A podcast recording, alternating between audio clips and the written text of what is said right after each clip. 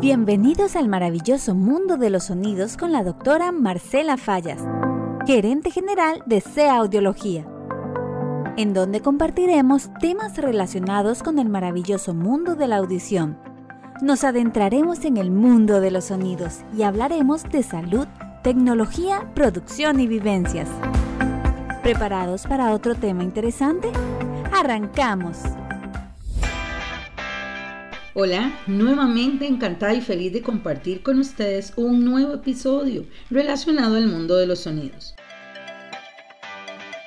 Los temas relacionados a la audiología son tan enriquecedores que hoy vamos a hablar de la orientación audiológica preadaptación de audífonos. Cuando realizamos adaptaciones de audífonos, se deben considerar varios puntos. Previamente hemos realizado las evaluaciones correspondientes de los pacientes. En este caso vamos a hacer un estudio de los antecedentes, tanto familiares como sociales y su entorno económico para poder recomendar lo mejor para él. Ya teniendo un panorama más claro y con el conocimiento técnico audiológico, vamos a recomendar a nuestro paciente el audífono. Y aquí entran en juego muchísimos parámetros. Vamos a conocer algunos de ellos. Si ya nosotros previamente hemos evaluado al paciente, vamos a considerar como punto uno y principal el tipo y grado de pérdida auditiva, ya que este nos va a proyectar una visión más clara y vamos a poder realizar un mejor abordaje. No es lo mismo adaptar pacientes con pérdidas súbitas, pacientes operados, con baja discriminación del lenguaje, por citar algunos de ellos. También tendríamos que considerar todas las pruebas audiológicas complementarias para ver los resultados y así concretar aún más mi protocolo de sugerencia de adaptación de audífono y seguido a este activarlo. ¿Vive o no este paciente acompañado de algún familiar?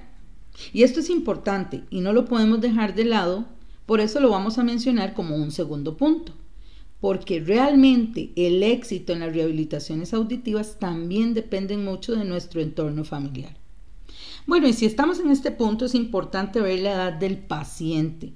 Y aquí tengo en mi mente una de las evidencias, como lo es recordar cuando realizamos una visita a la casa de doña Talía. Cuando nosotros realizamos esta visita, y ella quería adaptarse con unas prótesis auditivas, nos encontramos que doña Talía pues es una mujer fuerte, una mujer mayor de 98 años y le hacemos las mejores recomendaciones para su prótesis auditiva. Cuando nuevamente regresamos a la casa de doña Talía porque ya ella tomó la decisión de rehabilitarse y vamos a dar las explicaciones pertinentes, nos encontramos con dos adultas mayores más, sus hijas. Entonces aquí es súper importante tomar en cuenta la edad y si nosotros estábamos contemplando el entorno familiar, resulta que nos encontramos con tres adultas mayores.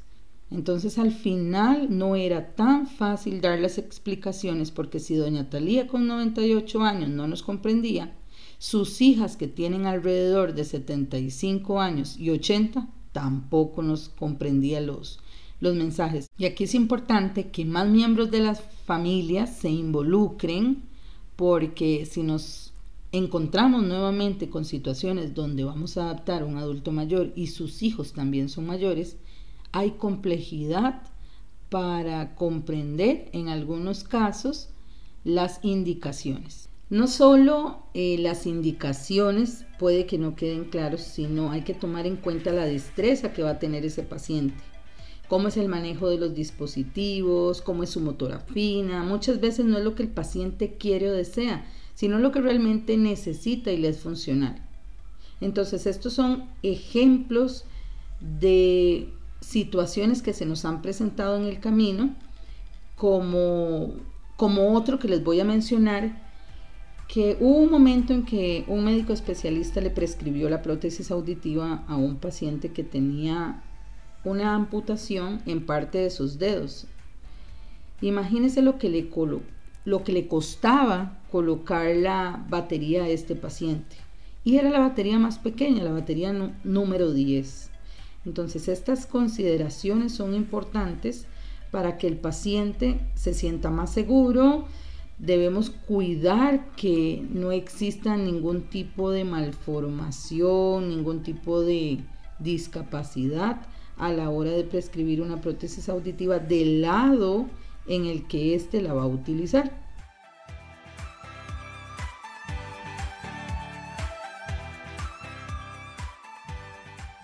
Bueno, en este caso, como la familia estaba involucrada, se pudo conversar con ella y pedirle a una persona en específico que cambiara su batería cada ocho días.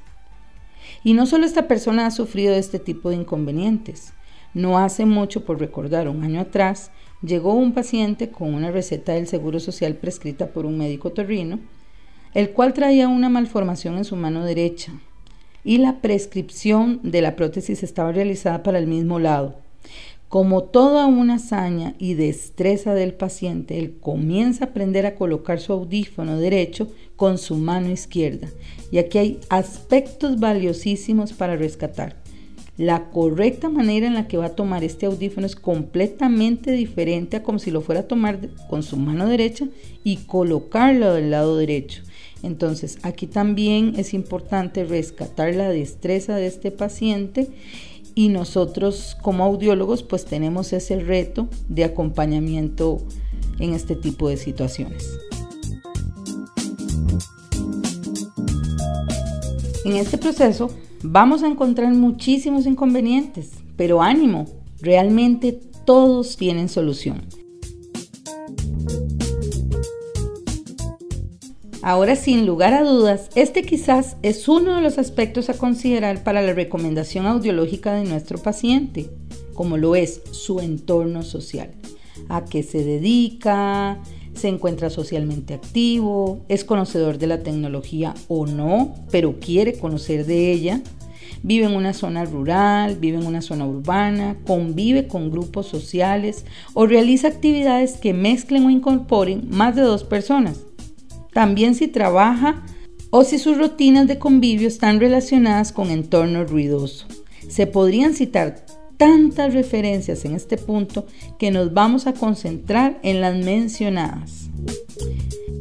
Y pensándolo bien, un punto 3 podríamos considerar la posibilidad económica del paciente y su ubicación geográfica. Este es un amplio tema y quizás hasta un poco discutido, porque ¿cómo no vamos a considerar un punto tan clave a la hora de pensar en pacientes que viven en zonas muy retiradas, con poca posibilidad de acercamiento a las clínicas, ya sea para mantenimiento de sus prótesis auditivas o accesar a recursos imprescindibles como las baterías?